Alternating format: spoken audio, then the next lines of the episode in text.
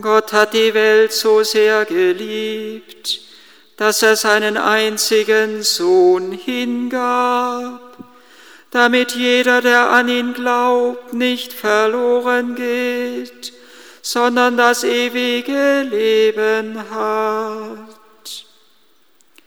Denn Gott hat seinen Sohn nicht in die Welt gesandt, damit er die Welt richtet, sondern damit die Welt durch ihn gerettet wird. Wer an ihn glaubt, wird nicht gerichtet. Wer nicht glaubt, ist schon gerichtet, weil er nicht an den Namen des einzigen Sohnes Gottes geglaubt hat. Es ist ein Fest, das inmitten der großen Feste Weihnachten, Ostern, Pfingsten fast ein wenig unterzugehen droht, das Fest der heiligsten Dreifaltigkeit. Und doch ist es ein Fest, das uns in die Innigkeit geradezu des göttlichen Lebens hineinführen möchte. Ein Fest, wo wir eingeladen sind, nur auf das göttliche Licht zu schauen, auf das Geheimnis des göttlichen Lebens. Die Fülle des Lebens ist es, die uns in diesem Fest offenbar wird. Der Atem des Lebens ist es, der uns in diesem Fest offenbar wird. Der Atem des Lebens zwischen Vater und Sohn besteht zwischen Hingabe und Annahme. Und der ganze Atem des Seins überhaupt besteht zwischen Hingabe und Annahme. Nur so gelangt auch der Mensch zu Leben und zur Fruchtbarkeit. Der Atem des Lebens zwischen Vater und Sohn, Hingabe und Annahme, der Atem des Lebens, der der Heilige Geist ist. Und Gott öffnet sein innergöttliches Leben schon in dem Moment, wo er sich entscheidet, in aller Ewigkeit natürlich, die Welt ins Dasein zu rufen. Gott öffnet sein innergöttliches Leben für den Menschen. Er möchte uns Anteil geben an seinem göttlichen Leben.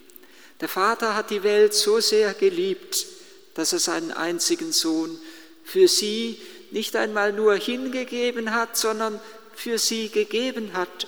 Wir können an diese vielen Darstellungen von dem sogenannten Gnadenstuhl denken, wo der Vater über dem Vater der und über dem Sohn der Heilige Geist schwebt, aber wo der Vater dann das Kreuz seines Sohnes in Händen hält und uns entgegenhält. Und damit bringt, es, bringt diese bildliche Darstellung zum Ausdruck, dass der Vater uns die Gnade zukommen lassen möchte, die vom Kreuz seines Sohnes hervorgegangen ist.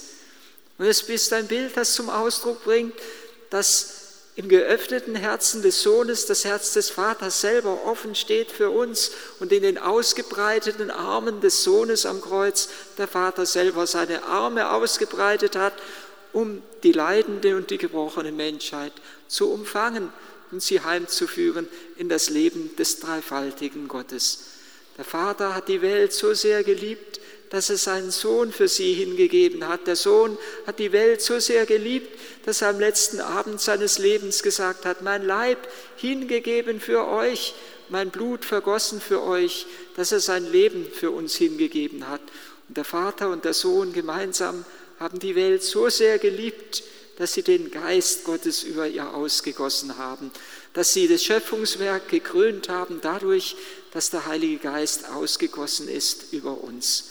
Gott hat die Welt so sehr geliebt, dass er uns Menschen nicht nur sein göttliches Leben zu erkennen gegeben hat, dass er sich nicht nur als dreifaltiger Gott offenbart hat, damals in der Kammer von Nazareth, als der Engel zu Maria kam, der Herr, der Gott, der Vater, der Himmel des Himmels und der Erde ist mit dir, du sollst deinen Sohn empfangen. Wie wird das geschehen? Der Heilige Geist wird dich überschatten. Dreifaltige Offenbarung war es.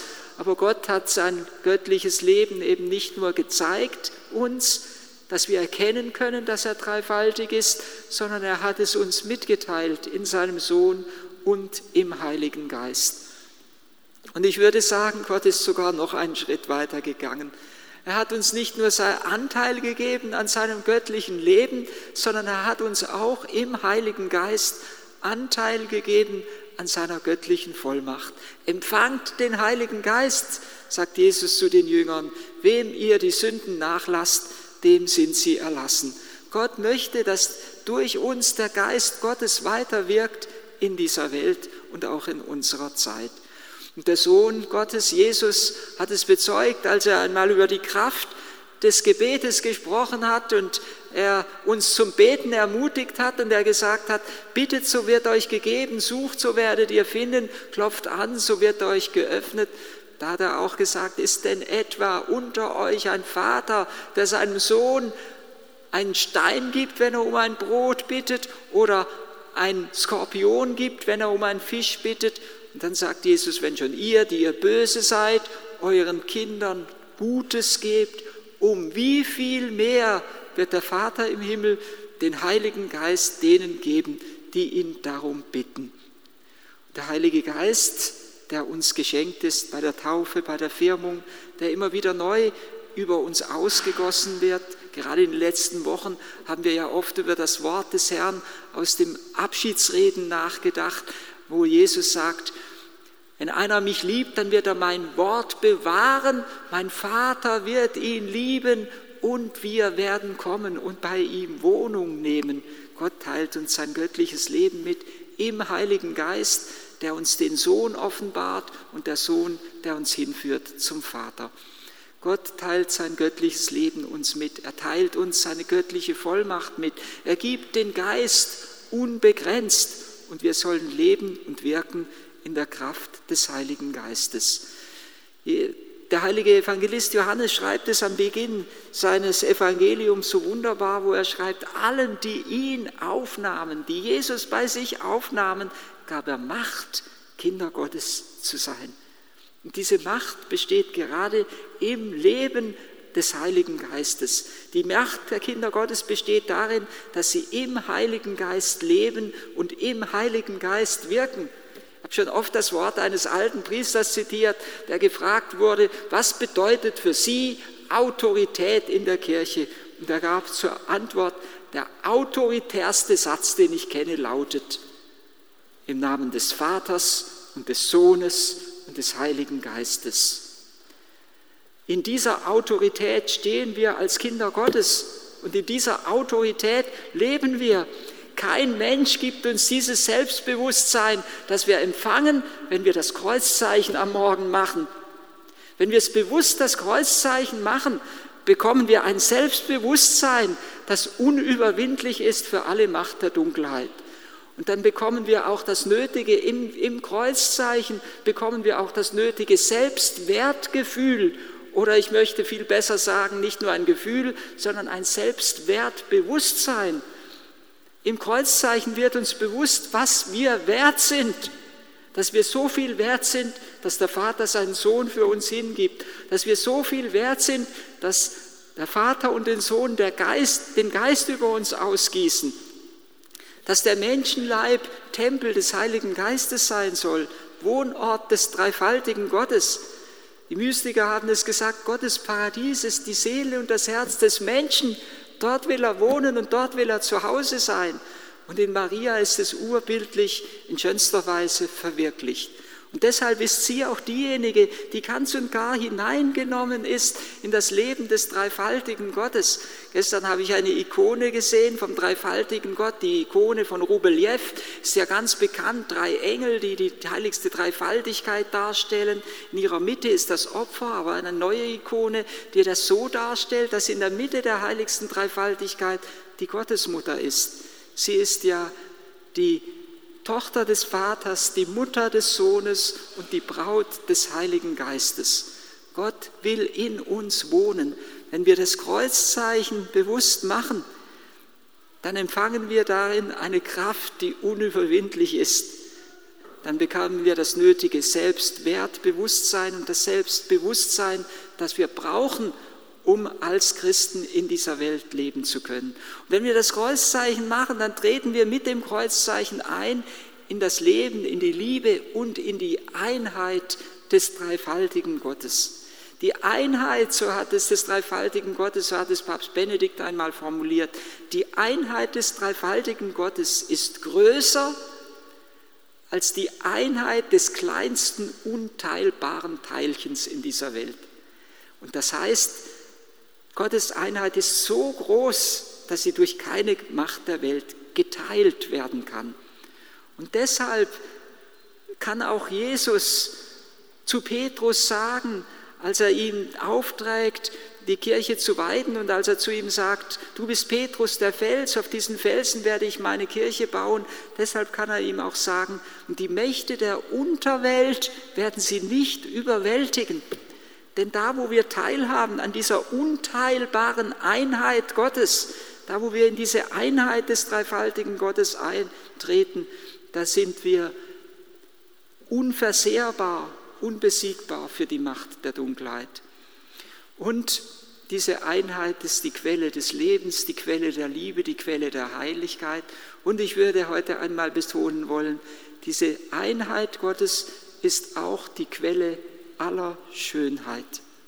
Da, wo etwas aus dieser Einheit rausfällt, da geschieht ein Bruch, da wird etwas gebrochen, da wird etwas verletzt, da wird etwas versehrt.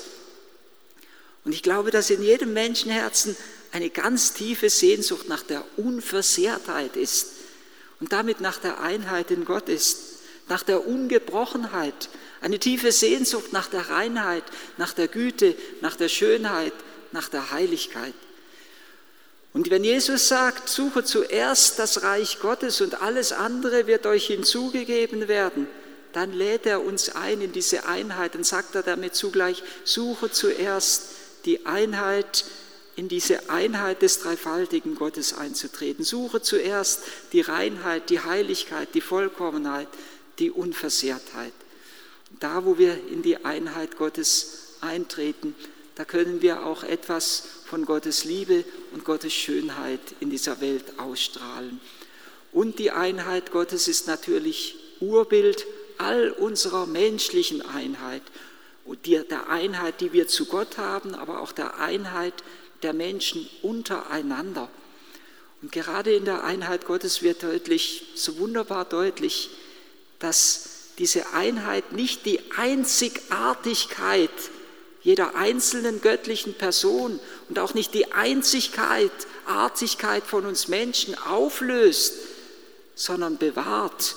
Und da wird das unterscheidend Christliche deutlich dass es bei uns anders ist als in östlichen Religionen. Das unterscheidend Christliche, dass wir uns nicht in Gott auflösen, in Gott, äh, gleichfalls in Gott verglühen wie ein Wassertropfen im Feuerofen verglüht, sondern dass wir unsere Individualität und unsere Einzigartigkeit bewahren und nicht nur bewahren, sondern in Gott zur vollen Größe unseres Seins gelangen.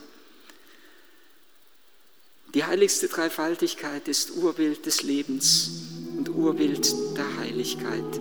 Und wenn wir eintreten in das Leben des dreifaltigen Gottes, nur dann können wir wirklich heil werden von all unserer menschlichen